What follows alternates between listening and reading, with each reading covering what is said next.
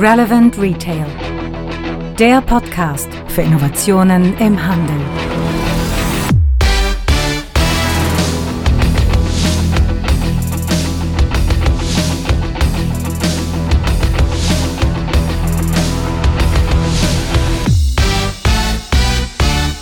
Ja, und der ist die Folge 63 unseres Retail Innovation Radios. Mein Name ist Frank Rehme und ich beschäftige mich schon seit vielen Jahren mit dem Thema Innovation im Handel.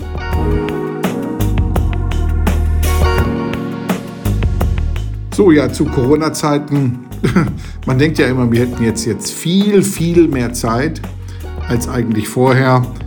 Und wir stellen gerade fest, dass ja, man auch mit Homeoffice und mit einem total verteilten Arbeiten und ständigen Zoom und Skype und Google Meet und allen möglichen Konferenzen man auf einmal irgendwie sogar mehr geschafft bekommt, als wenn man in Nicht-Corona-Zeiten lebt.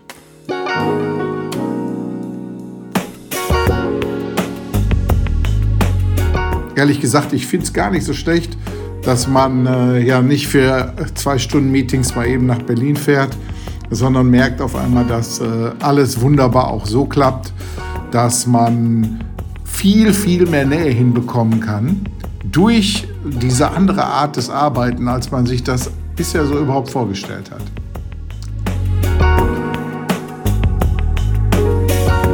Aber ich möchte jetzt einfach mal zu unserem Thema von heute kommen.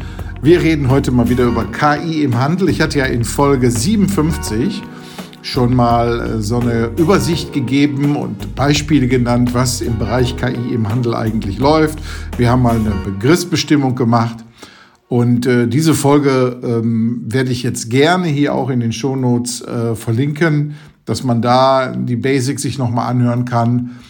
Und heute erlaube ich mir mal einen Experten an, an die Strippe zu holen, den wir schon öfters hatten, nämlich Professor Stefan Rüschen von äh, der DHBW in Heilbronn, der das Thema Lebensmittelkunde dort lehrt, äh, viele, viele Jahre praktische Erfahrung im Handel hatte in verantwortlicher Position und jetzt mittlerweile mit Studenten die Zukunft des Handels dort schmiedet.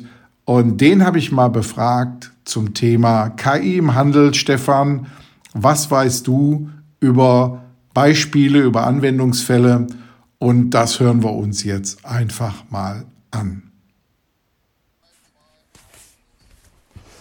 So, jetzt, ähm, ja, jetzt legen wir einfach eine kurze Schnittpause. Hallo Stefan, schönen guten Morgen. Hallo Frank, wie geht's dir? Ja, gut, trotz Corona und so. Ich meine, wir, wir können uns virtuell treffen. Ne? Stay at home ist ja das große Zauberwort gerade. Und ich glaube, wir zeigen aber da durch gute Vorbilder, Vorbildarbeit, dass wir auch virtuell gut miteinander zusammenarbeiten können. Ne? Genau, muss ja auch irgendwie weitergehen. Ganz genau. So, aber wir haben hier ein cooles Thema. Äh, steigen wir mal gleich ein, das Thema KI im Handel. Ne? Ich habe ja vor kurzem noch so einen Artikel darüber mal geschrieben und auch eine Podcast-Sendung gemacht. Dann gab es ja viele Präsentationen. Äh, der EHI hat eine Studie auch zu dem ganzen Thema gemacht. Äh, da ist er gerade viel unterwegs, auch auf der Messe jetzt, auf der, auf der äh, Euroshop, aber auch auf der NRF in New York. Überall stand AI, KI, die Zauberworte sind unglaublich. Äh, deine Einschätzung zu dem ganzen Thema? Ja, natürlich ist es im Moment ein Thema, was gehypt wird oder fühlt sich an, wie wenn es gehypt wird. Und immer wenn von Themen viel geredet wird, dann fragt man sich, ob es nicht irgendwann mal wieder runtergeht, sogar verschwindet. Also eine Sau ist, die gerade durchs Dorf getrieben wird und wenn es am Ende, am Ende rausläuft, dann ist sie wieder, wieder weg. Ich glaube allerdings schon, dass sich fundamental was für den Handel ändern, äh, ändern wird, weil einfach KI die Entscheidungsprozesse und Abwicklungsprozesse tatsächlich dramatisch zum Teil verbessern kann und der Handel deshalb darauf gar nicht, äh, gar nicht verzichten wird, beziehungsweise derjenige, der es dann konsequent einsetzt, einen entscheidenden Wettbewerbsvorteil gegenüber seinen, Wett seinen Wettbewerbern haben wird. Mhm. Jetzt, ähm, Jetzt lass uns mal vorne so ein bisschen einsteigen, so die Definition von KI. Also ich sag mal, nicht jeder Algorithmus, der ein bisschen mehr kann als addieren, ist KI. Ne? Ähm, wie würdest du dieses ganze Thema erstmal klassifizieren? Das, das, ist, das ist natürlich in der Tat so, aber das ist eigentlich nicht so tragisch, weil man kann natürlich stundenlang darüber diskutieren, ähm, was ist KI und was nicht. Man kann aber auch sagen, vielleicht stellen wir auch einfach fest, dass durch das Stichwort KI die Bereitschaft, datengetriebener vorzugehen, deutlich gesteigert wurde bei den, bei den Händlern. Und das sollte man positiv sehen. Also, um ein Beispiel zu machen, äh, automatische Dispo im Laden ist bei vielen Händlern schon fast, fast seit Jahrzehnten im Einsatz. Absolut. Andere fangen jetzt damit an unter der Flagge KI. Und wenn sozusagen KI hilft, im Unternehmen jetzt solche zum Teil auch schon längst umgesetzten, standardisierten, automatisierten Prozesse umzusetzen, dann warum soll das nicht, soll das nicht positiv sein, egal ob in einer Legaldefinition nun KI dahinter steckt oder, oder nicht. Also, wir können es jetzt gern definieren, aber ehrlich gesagt, ich finde das gar nicht notwendig, denn es geht, glaube ich, eher darum, inwieweit gelingt es jetzt datengetriebener und auch intelligenter, ähm, mein Geschäft, meine Prozesse, meine Entscheidungen zu betreiben. Ja, aber da sagst du ja ein Stichwort Daten. Äh, die Qualität von Daten ist natürlich etwas, das ist die absolute Basis dafür. Ne? Obwohl manche sehr sagen, KI zeichnet sich ja dadurch aus, dass es strukturierte und unstrukturierte Daten letztendlich auswerten kann. Ne? Das ist ja auch so eine Geschichte, wo die GS1 ja schon lange drum kämpft, Datenqualität, aber wir kriegen die eh nicht hin. Da sind wir, glaube ich, schon 40, 50 Jahre jetzt dran. Ähm, KI sollte eigentlich beides können, sagt man ja. So, und jetzt haben wir beide ja auch eine lange Metro-Vergangenheit. Und die Metro hat ja immer den Vorteil, das größte Data Warehouse des europäischen Handels zu besitzen. Wir haben ja da diese riesen Teradata-Maschinen stehen gehabt, äh, weil die Metro ja seit jeher immer ihren Kunden genau kannte. Und ähm, die große Fragestellung, die wir ja eigentlich mal beantworten müssten, ist ja folgende aus unserer Historie heraus. Äh, warum hat Metro nicht schon viel, viel früher viel, viel mehr daraus ziehen können? Na, ich, ich, glaube, zum, zum einen hat die Metro schon viel daraus gezogen. Und, äh, und man, man kann, wenn man jetzt äh, zum Beispiel Kartenprogramme hat, das wäre ja das eigentliche, ähm, mhm. eigentliche Parallele jetzt zu einem Han Einzelhändler, dann kann man von einem System wie der Metro schon sehr viel lernen, ähm, was man damit machen kann. Zum einen waren natürlich die Tools damals auch noch nicht so verfügbar. Und man muss natürlich auch die Menschen sukzessive mitnehmen, das Management mitnehmen. Also ich glaube, dass ein Thema wie KI lebt sehr stark wie so viele Themen in der Veränderung von top-down, die Bereitschaft von oben etwas zu verändern. Ich mache mal ein Beispiel. KI kann natürlich nur äh, ja, kann nur funktionieren, wenn die Daten irgendwie eine vernünftige Qualität haben. KI kann aber beim Thema Preis, also äh, wenn ich das Pricing verändern möchte pro Store, vielleicht sogar auch auf Kundenebene, dann kann ein solcher Algorithmus nur funktionieren, wenn ich die Bereitschaft tatsächlich habe, äh, auch standortindividuelle Preise zu haben und die auch mal zu verändern, damit sie lernen kann. Wenn, das, wenn die Geschäftsführung das nicht will, sie sagt, nein, ich möchte gerne national einheitliche Preise, dann hebel ich in dem Augenblick die, K, äh, die, die KI natürlich aus. Mhm. Beziehungsweise ist die, die, die Voraussetzung nicht dafür da.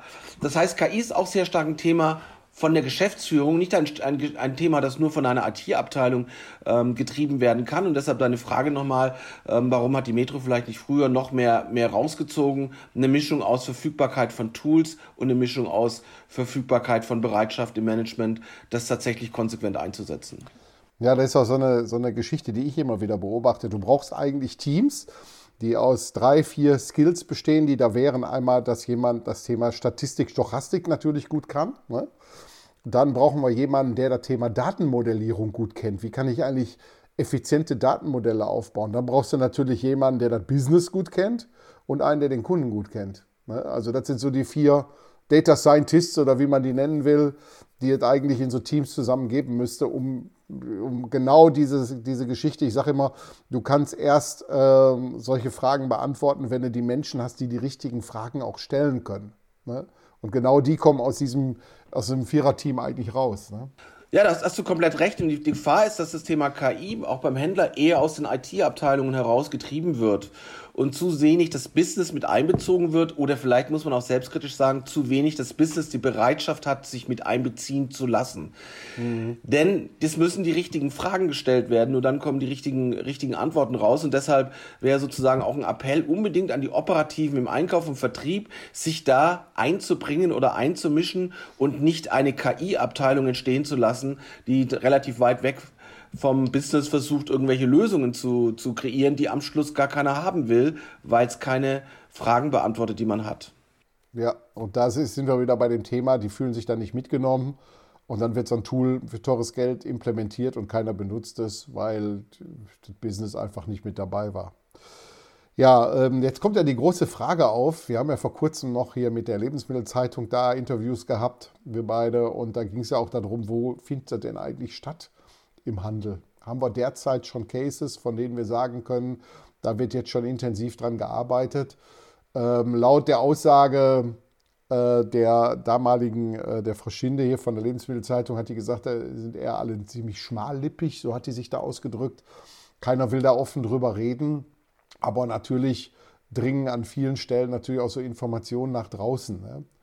Und ähm, Autodisposysteme, du hast es selber gesagt, ich meine, wir kennen die von Metro. Die ganzen Disponenten hat man ja hinterher komplett da rausgelassen, weil die Autodisposysteme von SRF hatten wir, die damals da wesentlich besser waren. Und ähm, das macht, haben wir schon vor zehn Jahren gemacht oder länger sogar noch. Ne? Also die haben gut funktioniert und meiner Meinung nach war da auch viel KI mit bei, ohne zu wissen, dass es KI ist, ne? muss man ehrlich mal so nennen. Ne? Aber wo siehst du Lösungen? Ja, wenn man so die, die Felder durchgeht, die vielleicht, ähm, die man als spannend empfindet, dann ist es natürlich im Marketing schon im Einsatz, weil natürlich jeder Händler auch Online-Marketing macht, Kundenkarten einsetzt, Apps einsetzt und dort die möglichst zum One-to-One-Marketing zu kommen, da ist es definitiv im, im, im Einsatz. Beim Thema Pricing sind eigentlich alle Solutions da von den, von den, äh, ähm, von den Providern. Ähm, da ist es, sieht man offensichtlich, dass es getestet wird. Man glaubt nicht, dass wirklich ein Händler es komplett schon einsetzt, aber dass es getestet wird, und da würde ich mal sagen, da ist es kurz vorm Durchbruch. Also sprich die Bereitschaft, Store-individuelle Preise zu machen, nicht nur nach Preisschienen, nach einer, irgendeiner Vereinfachungsstrategie, sondern dass die Maschine dann entscheiden zu lassen, an welchem Standort welcher Preis eigentlich der richtige ist. Also sprich die individuellen, Store-individuellen Preisbereitschaften auszuschöpfen. Und das hat natürlich dann auch was wieder mit dem Thema App zu tun. Also wie viel Prozent kriege ich denn eigentlich auf welchen Artikel und wie viel Prozent kriegt denn eigentlich der Frank Rehme auf welchen Artikel? Also worauf reagieren wir, äh, wir beide? Ein anderes Thema, was glaube ich noch, noch einen Moment dauert, ist das Thema Sortiment. Der Grund ist, auch da muss ich eigentlich die Bereitschaft haben, dass ich als Händler nicht mehr in äh, nicht mehr groß klein mittel habe, also ein großes kleines mittel mittleres Sortiment habe, sondern dass ich die Bereitschaft habe, wirklich store individuelle Sortimente zu haben. Und wenn ich die habe, weil die hat natürlich Konsequenzen für die Logistik, weil ich dann vielleicht in meinem Filialsystem nicht mehr 20.000 verschiedene Artikel habe, sondern vielleicht 30.000 verschiedene weil eben nicht mehr jeder Artikel überall gelistet ist, um auch das ein bisschen zu vereinfachen. Also brauche ich die Bereitschaft, die Logistik hinten dran auch nachzuziehen. Ich brauche auch letztlich die Bereitschaft, dass ich die Frage, welcher Artikel ist wo, dem Category Manager irgendwann aus der Hand nehme und das der Maschine gebe. Und wenn ich die Bereitschaften habe, dann wird sich beim Sortiment auch, wird sich das durchsetzen, wird sich sogar dramatisch durchsetzen. Ähm, aber ich glaube, das dauert noch eine Weile. Da müssen wir nämlich erstmal die Menschen dazu bringen, nämlich die Einkäufer loszulassen an der Sortimentsentscheidung. Und das wird, mhm. noch, wird, noch, wird noch dauern.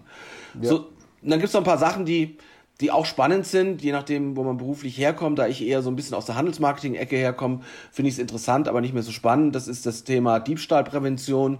Also zu gucken, wo fährt ein Einkaufswagen rum, wenn der sich komisch verhält, eine Information an den, äh, an den äh, Ladendetektiv, der sich drum kümmert, ist aber trotzdem eine wichtige Sache oder die ganzen Backoffice-Prozesse, sei es nun Rechnungsprüfung etc. pp, also Massenprozesse, die sich eben durch KI in der Tat auch automatisieren lassen. Äh, das ist auch bereits in der, in der Umsetzung, wie wir sehen und hören. Ja.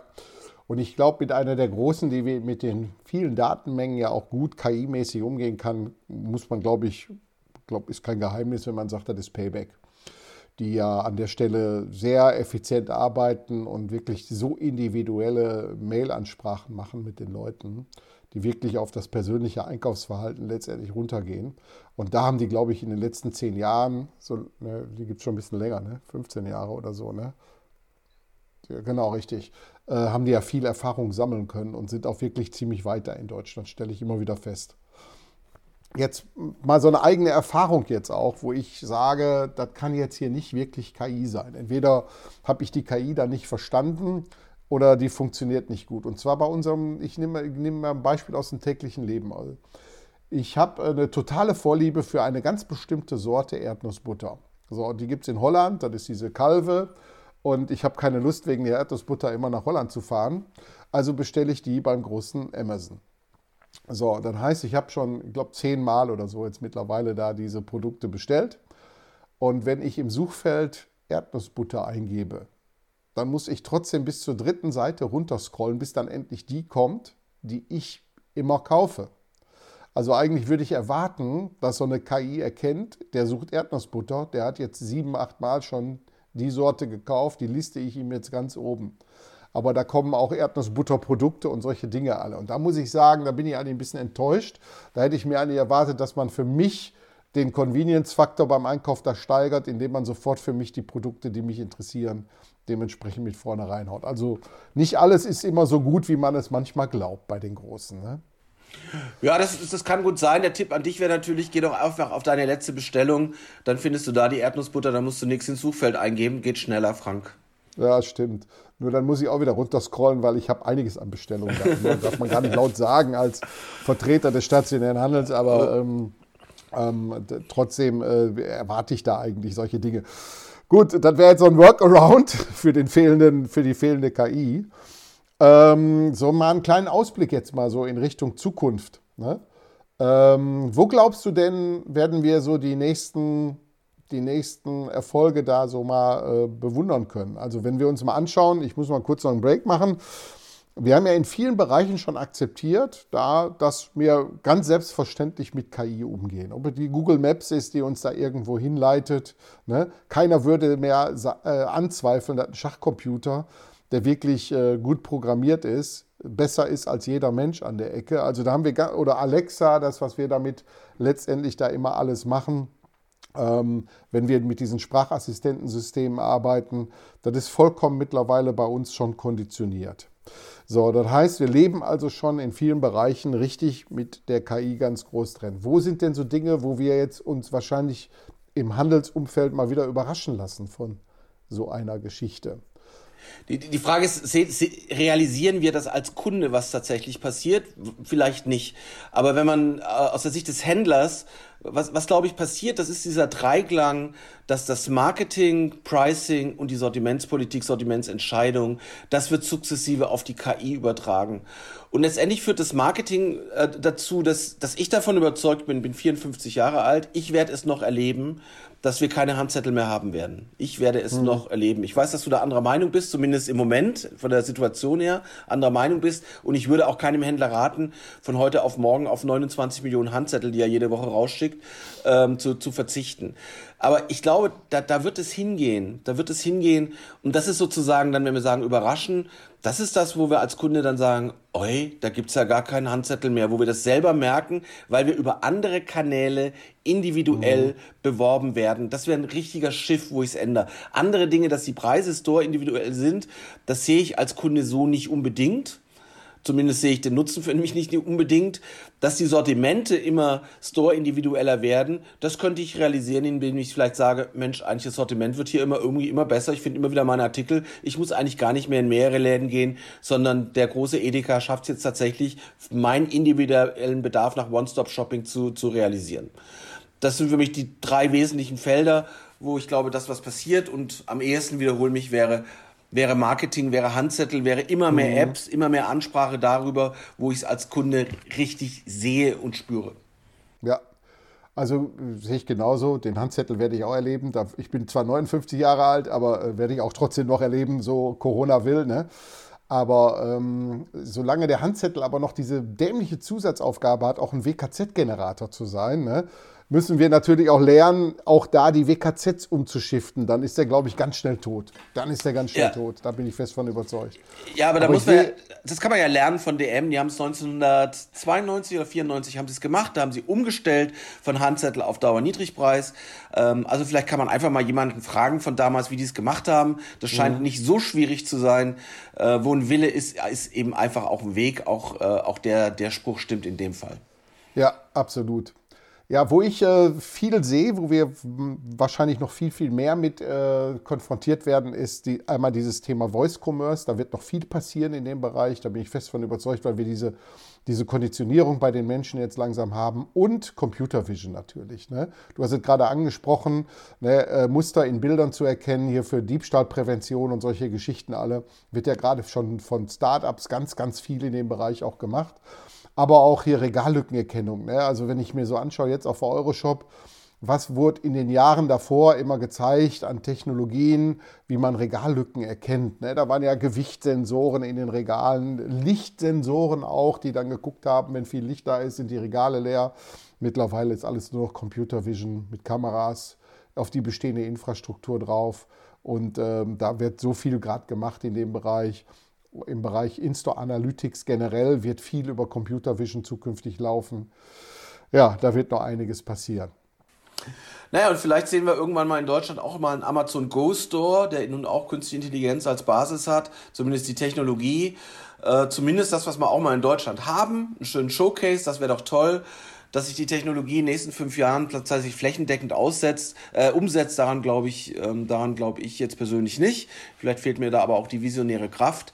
Ähm, ich glaube, dass beim Thema Selbstscanning in Deutschland sich zunächst die Scanning-Lösung über das ähm, eigene Handheld, über das eigene äh, Mobiltelefon, dass sich das durchsetzen wird. Ähm, aber so ein schöner Amazon Go Store wäre schon cool. Vielleicht nicht unter Amazon, sondern unter einer anderen Brand. Wäre schon cool, wenn wir das auch mal hätten. Ja. Das ist äh, übrigens so eine Geschichte, da sind wir wieder bei dem Thema, ob die Menschen das wollen, äh, Management da mitspielt. Äh, 2017 bei der Euroshop, da gab es vier Amazon Go Derivate, die da gezeigt wurden, noch im Forschungsstadium. Ne, POS-Tuning hat was gehabt, ETAP hat was gehabt und noch zwei, drei andere, die habe ich da gesehen. So, und ich habe eigentlich jetzt erwartet, nachdem Amazon Go ja in den USA wunderbar live ist, wir haben das ja jetzt auch ausprobiert da und ich habe versucht, die auch zu überlisten, das ist mir nicht gelungen. Ne? Also muss ich ehrlich sagen, da hätte ich echt erwartet, dass ich die mal austricksen könnte, aber hat nicht geklappt. So, und jetzt habe ich eigentlich erwartet, äh, Euroshop 2020, dass wir da jetzt viel, viel mehr Amazon Go-Derivate letztendlich sehen, die jetzt eine Serienreife haben. Und ich habe mit all denen gesprochen, die vor drei Jahren da ihre Prototypen stehen haben und die haben gesagt, wir haben uns die Hacken abgelaufen im deutschen Handel und keiner will mit dem Thema rausgehen. Sonst hätten wir das natürlich weiterentwickelt und hätten daraus ein richtiges Produkt gemacht. Aber wir kriegen das bei unseren Kunden nicht platziert. Und da sehen wir wieder, ne, dass der Mut beim deutschen Handel da auch fehlt, da mal neue Wege zu gehen und gerade so für den Bereich Convenience wie Amazon Go ja auch, da mal neue Wege am Bahnhof zu gehen. Ne? Ja, muss natürlich fairerweise sagen, dass aber um uns herum auch nicht dramatisch viel ist. In Holland Albert Heijn, Carrefour hat so ein bisschen Testmarkt, es gibt in äh, in Zürich äh, von Valora so einen halben mhm. Testmarkt, in Tschechien soll einer kommen. Also es ist jetzt nicht so, muss man schon ein bisschen fair sein. Wir sollten vielleicht an der Spitze der Innovation stehen, irgendwie als deutsche Händler, so vom Selbstverständnis her. Ja. Aber es ist jetzt nicht so, dass um uns herum irgendwie schon tausende von den Läden in europäischen Ländern aufgebaut werden, wurden von den Wettbewerbern. So ist es dann auch wieder nicht, muss man auch fairerweise sagen. Naja, das stimmt, da hast du auch wieder recht. Seien wir mal ein bisschen gnädig an der Stelle. Ja. Du, ähm, jetzt äh, zum Abschluss eine Frage, ähm, weil mich dann immer wieder interessiert, äh, die jetzt nichts mit KI zu tun hat, aber du hast da den super Überblick für unsere Hörer natürlich auch. Die Frage, was passiert im Harddiscounter-Bereich? Naja, was ist, was ist heute noch Harddiscount? Würde ich jetzt erst zurückfragen, Frank, wer, wer ist heute Hard-Discounter noch aus deiner Sicht? Ja, haben wir ja keinen, aber, aber, das ist ja dieses, was ich meine, ist, die, unten dieses Vakuum ist ja jetzt übergeblieben. Und ich habe jetzt gesehen, zum Beispiel auf der Euroshop der Wanzel, der hat eine komplette Store-Ausrüstung für Hard-Discounter, die hat ja jetzt gerade aus Russland mal wieder rüberkommen, äh, hat der schon komplett gemacht. Also das sah wirklich aus wie Aldi in den 70ern. Ne? also der, also vor einem Jahr haben wir, haben wir alle ganz viel über Meere geredet und wurde ganz viel geschrieben, die da in, in Leipzig angefangen haben. Leipzig war es, glaube ich. Mhm. Ähm, und wir waren ja, als wir dann, jeder war ja irgendwie dort, wir waren sehr, sehr enttäuscht, weil es war auch kein Harddiscount, was das war. Das war ein Restpostenvermarkter, äh, der, der teilweise kurze, kürzeste MADs hatte, hatte kein Sortiment und so weiter. Das war einfach irgendwie nix. Ähm, also das war dann irgendwie keine Gefahr. Ich würde sagen, dass der Hard-Discount, wenn du es so definierst, wie du gerade tust, insofern eine Chance hat, als wir haben ja fünf Discounter in Deutschland, ja in der Tat fünf große, Aldi, Lidl, Netto, Norma, Penny und habe ich vergessen. Oder hatte ich gerade alle fünf? Aldi Lidl. Also hatte alle fünf. Fünf. Hatte alle fünf. Ich, ich glaube, dass sich einer und wahrscheinlich der Norma, vielleicht auch nicht nur der Norma, einen Gefallen tut, wenn er dieses ganze Trading up, das, äh, das vor allem von Lidl getrieben ist, ähm, wenn er dem nicht mit immer zwei, drei Jahren Verspätung folgt sondern da seine eigene Linie findet und sich deshalb ein Stück weit als Hard Discounter profiliert und positioniert ganz bewusst gegenüber Lidl. Aber sie machen halt alle alles nach. Jeder hat mittlerweile irgendeine Backshop-Lösung, sei es nun gut, sei es nun schlecht, äh, meistens relativ einfach. Aber sie macht, sie versuchen alles zu kopieren untereinander. Und vielleicht ist das der falsche Weg und vielleicht sollte diese Positionierung des Hard Discounters einer der bestehenden, einer der bestehenden sukzessive, nee, konsequente Entschuldigung einnehmen. Die Gefahr eines Markteintritts eines sechsten Discounters, so wie mehrere, die sehe ich überhaupt nicht, weil er hat ja gar keine Chance, an Läden ranzukommen. Also, ja, also, also wenn, dann müsste der, der Meere, wenn, wenn er denn tatsächlich in Deutschland hätte bleiben wollen, dann hätte er einen von den fünfen kaufen müssen und dann sein Konzept da rein, rein zu tun. Also deshalb Zukunft des Hard Discounts nochmal zu befragen, nochmal zu sagen, ja, ich glaube, da ist diese, diese, diese nicht nur Nische ist da, aber sollte von einem der bestehenden fünfen besetzt werden. Am ehesten vielleicht von Norma oder von, von Netto. Ähm, denn, denn fünf Discounter, die alle ähnlich ganz oder fast gleich positioniert sind, braucht auch kein Mensch. Nee, braucht stimmt. auch kein Mensch. Stimmt. Kannibalisieren sich gegenseitig. Alles klar. Ja. Damit wären wir durch. Super. Ich sage Stefan, besten Dank. Danke dir, Frank. Ne? Genau. Guck, äh, dass du im Homeoffice hier nicht so wie wir teilweise hier schon so einen Lagerkoller bekommst. Ne? Grüß, grüß mal aus dem Fenster die Nachbarn raus ne? und dann alles Gute. Danke dir, danke dir. Dir auch alles Gute. Tschüss, Frank. Bis dann. Tschüss. Tschüss. Ja, mittlerweile bin ich auch ein bisschen schlauer geworden und muss mal einen kleinen Nachtrag bringen zu meinem Thema, was ich da gerade mit der Erdnussbutter und mit Amazon hatte. Mittlerweile habe ich dazugelernt und zwar Amazon verkauft auch Plätze in Suchergebnissen. Das heißt dann doch, dass manchmal der Profit über den Kunden steht. Ich mich ärgere, dass ich mein gewünschtes Produkt erst auf der dritten Seite finde, weil die zwei Seiten davor super an Werbetreibende verkauft wurden. Also insofern hat das kein Versagen der KI auf sich, sondern ganz einfach dem Profitdenken der Menschen dahinter. Ich bin denen etwas egal scheinbar, ähm, denn Hauptsache, die haben ihre Plätze verkauft und mein Wunsch tritt damit in den Hintergrund. Das war's für heute. Ich sag, guckt, dass ihr Corona-mäßig auf jeden Fall gesund bleibt und trotz, ja, ich sag mal, Shutdown, der hoffentlich jetzt bald auch aufgehoben wird, dann wieder fette Beute macht. Okay, bis dann. Tschüss.